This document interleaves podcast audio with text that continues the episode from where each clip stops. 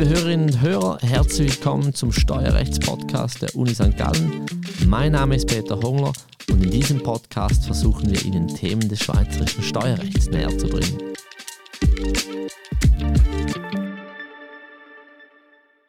Herzlich willkommen zum neuen Steuerrechtspodcast an der Uni St. Gallen. Ich sitze hier mit Ralf Imstepp.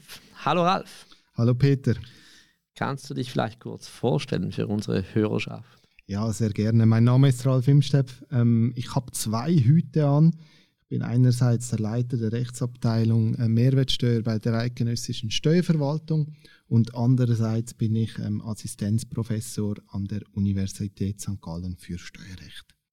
Wunderbar. Wir unterhalten uns heute über einen Evergreen des schweizerischen Steuerrechts und zwar den Eigenmietwert.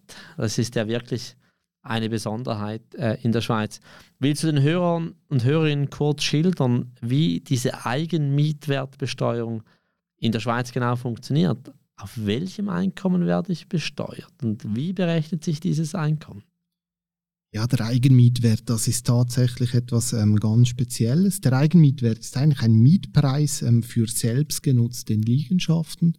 Wenn du also Eigentümer einer Liegenschaft bist und diese selbst nutzt, sprich nicht vermietest oder sonst wie ähm, dritt nutzt, ähm, dann hast du darauf ähm, den sogenannten Eigenmietwert zu versteuern. Also es ist eine Art fiktives ähm, Einkommen, ähm, das dann anschließend der Einkommensteuer unterliegt.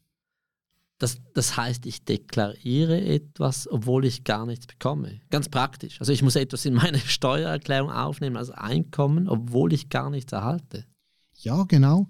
Ähm, also es fließt effektiv nichts ähm, zu.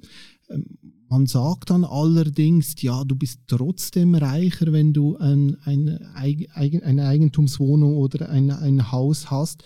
Ähm, ganz einfach, weil du keine Miete zahlen musst. Oder so wie ein normaler Mieter äh, nebendran, der eben keine Eigentumswohnung hat, der hat hier eine Ausgabe, die hast du nicht. Und weil du diese Ausgabe ähm, nicht hast, hast du eine Art fiktives Einkommen, das eben zu versteuern ist. Also, ah, das ist also die Logik des Gesetzgebers, dass man sagt, der Mieter hat Mietaufwand, kann diesen Mietaufwand nicht geltend machen, hat aber dennoch Ausgaben. Und ich, der ein Haus besitze, habe diese Ausgaben nicht. Okay, sehe ich. Wie, wie sieht es aus mit, mit Abzügen? Also wenn ich einen Eigenmietwert deklariere, kann ich dann immerhin etwas Besonderes zum Abzug bringen. Ja, ich muss vielleicht noch ergänzen, ähm, oder das ist diese Begründung, die ich jetzt dort angeführt habe in Bezug auf, ähm, auf den Mittelzufluss. Das war natürlich ursprünglich nicht die Idee des ähm, Gesetzgebers. Äh, dieser Eigenmietwert, der wurde äh, vor dem Zweiten Weltkrieg eingeführt, also als außerordentliche Krisenabgabe ist klar zur Finanzierung eben der ähm, Armee, der Wehrfähigkeit. Und der wurde dann, ähm, der wurde dann eigentlich nie abgeschafft. Der wurde 1958 dann in ordentliches äh, Recht überführt. Und diese Überlegungen, die wir uns jetzt hier anstellen in Bezug auf die ähm, Frage, ja, was ist jetzt, wo, wo ist jetzt dort genau Einkommen? Ähm, das hat sich dann eigentlich erst später entwickelt, diese Diskussion. Genau, das bringt uns eben noch zu den Abzügen. Das ist noch wichtig. Welche Abzüge kann ich geltend machen?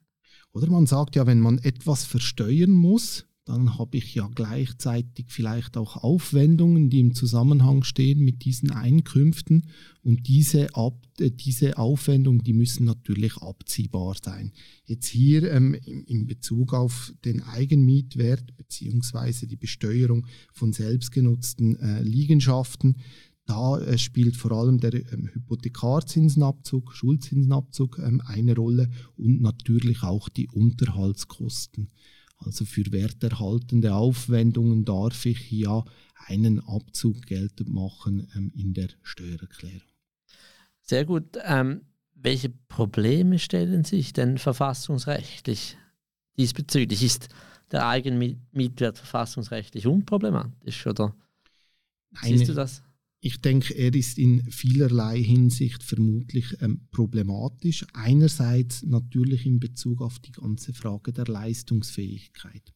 Ähm, oder wir haben es ähm, kurz angesprochen, es ist ja nur fiktives Einkommen, das dir hier ähm, zufließt, wenn man ähm, so will.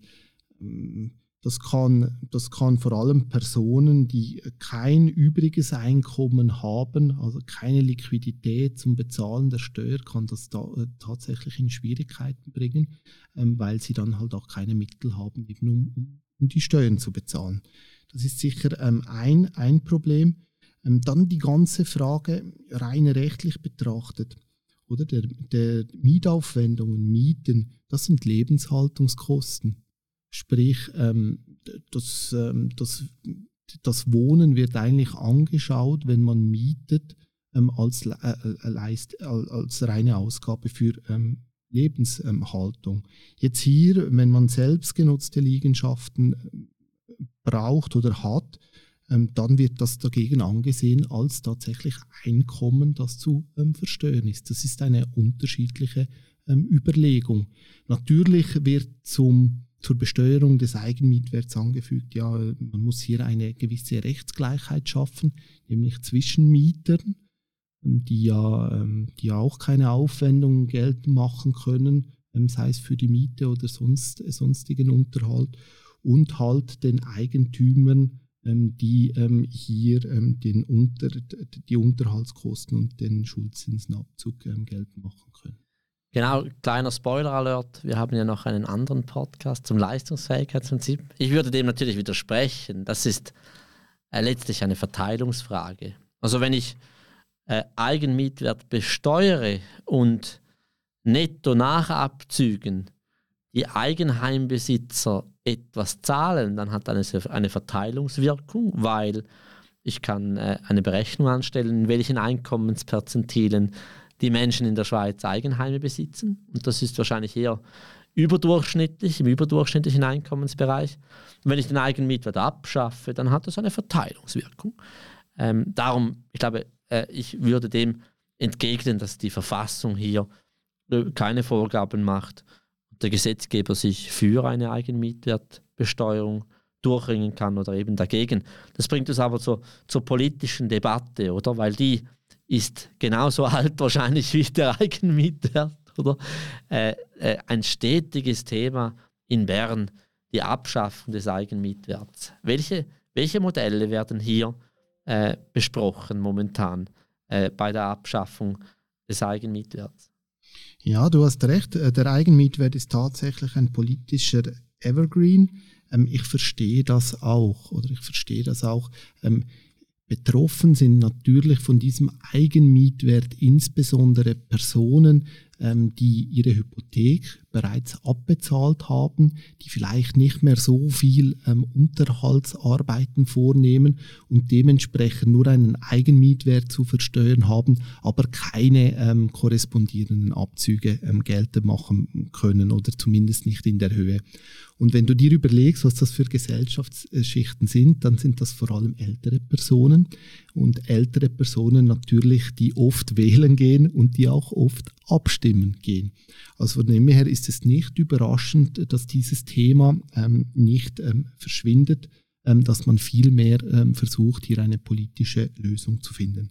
Jetzt vielleicht in den letzten 20 Jahren hat es drei Abstimmungen gegeben und jedes Mal ähm, wurde diese, äh, diese Abschaffung des Eigenmietwerts ähm, abgelehnt. das Parlament hat trotzdem jetzt seit, glaube ich, 2017 ähm, versucht, ähm, hier eine Lösung zu finden. Und äh, der Stand der Diskussion ist der, dass wir ein Modell Nationalrat haben und ein Modell ähm, Ständerat. Modell Nationalrat sieht vor, ähm, dass der Eigenmietwert abgeschafft wird, ähm, ganz und ähm, dass ähm, gleichzeitig die, der, der, die Abzugsmöglichkeiten in Bezug auf den Schuldzinsenabzug äh, reduziert werden ähm, auf 40 Prozent der ähm, steuerbaren Erträge. Ähm, der Ständerat ähm, Vertreter der Kantone natürlich, oder Kammer der Kantone, äh, der sieht das ein wenig anders. In seinem Modell wird die, der Eigenmietwert nur abgeschafft ähm, auf selbstbewohnte Liegenschaften. Auf Zweitwohnungen, also beispielsweise ein schönes ähm, Ferienhäuschen im Wallis oder in äh, Graubünden, dort soll weiterhin die Eigenmietwertbesteuerung gelten. Die Überlegung dahinter, ja, man will den Tourismuskantonen den vielleicht eher strukturschwächeren ähm, Bergkantonen hier nicht äh, Steuersubstrat äh, entziehen, indem man eben diese Eigenmietwertbesteuerung abschafft. Gleichzeitig sieht der ähm, Ständerat eine Begrenzung vor für ähm, den Schuldzinsenabzug bei 70 Prozent. Okay, das ist jetzt spannend. Das heißt, diese Eigenmietwertdebatte politisch ist letztlich eine Verteildebatte zwischen den Kantonen, weil gewisse Kantone mehr oder weniger von diesem System profitieren. Ist, ist meine Annahme richtig oder teilst du meine Einschätzung, dass wir letztlich eine Verteilfrage haben zwischen den Kantonen? Ich würde sogar noch weitergehen. Es ist einerseits eine Verteilfrage zwischen den Kantonen, wie du richtig sagst. Andererseits ist es vermutlich auch eine Verteilfrage zwischen den Generationen. Also sprich, ähm, die Älteren, eben die vielleicht die Hypothek schon äh, zurückbezahlt haben, die weniger Unterhaltsarbeiten vornehmen, die von dieser Eigenmietwertabschaffung ähm, überproportional ähm, profitieren würden. Dann ist es sicher auch eine Verteildiskussion wie immer zwischen Eigentümern und Mietern. Das haben wir vorher ähm, schon ähm, angesprochen. Und dann natürlich ähm, auch wie immer eine Diskussion zwischen ärmeren und äh, zwischen ärmeren und reicheren äh, Bevölkerungsschichten, also Verteilungswirkung zwischen arm und reich. Genau, und ich glaube, das, ich teile das absolut und ich finde es wichtig, dass wir diesen politischen Diskurs führen, oder? Weil gerade Generationengerechtigkeit ist etwas, was wir diskursiv lösen müssen. Und ich glaube, wir müssen uns auch über Zahlen unterhalten. Ähm, und diese Zahlen, glaube ich, in den letzten Jahren waren besonders, weil es ein Tiefzinsumfeld gab, oder? Und ähm, äh, vielleicht noch eine letzte Frage. Denkst du, dass eine Veränderung des Zinsumfeldes auch den politischen Diskurs signifikant ändern könnte? Ja, absolut. Das denke ich schon. Ähm, die eidgenössische Steuerverwaltung hat in einem Bericht vom 31. Oktober 2023 versucht, so die Verteilungswirkung ähm, der Reform darzustellen. Und der entscheidende Punkt dürfte tatsächlich sein, wie hoch dass die ähm, Hypothekarzinsen in Zukunft sein ähm, ähm, werden. Oder man sieht das, je höher natürlich ähm, die Hypothekarzinsen sind, desto anders sind die Verteilungswirkungen. Oder je, je höher das der Hypothekarzins ist, ähm, je, je, tiefer ist natürlich das Interesse der ähm, Hauseigentümer, hier den Eigenmietwert abzuschaffen. Genau, und das äh, darum überrascht es auch nicht, dass die Debatte wieder lanciert worden ist in einem Tiefzinsumfeld, das sich mittlerweile etwas gewandelt hat. Vielen Dank, Ralf. Das war eine sehr spannende Unterhaltung ähm, und mal schauen, ob der Eigenmietwert ein Evergreen bleibt oder ob sich tatsächlich die Politik zur Abschaffung bekennt. Vielen Dank. Danke dir.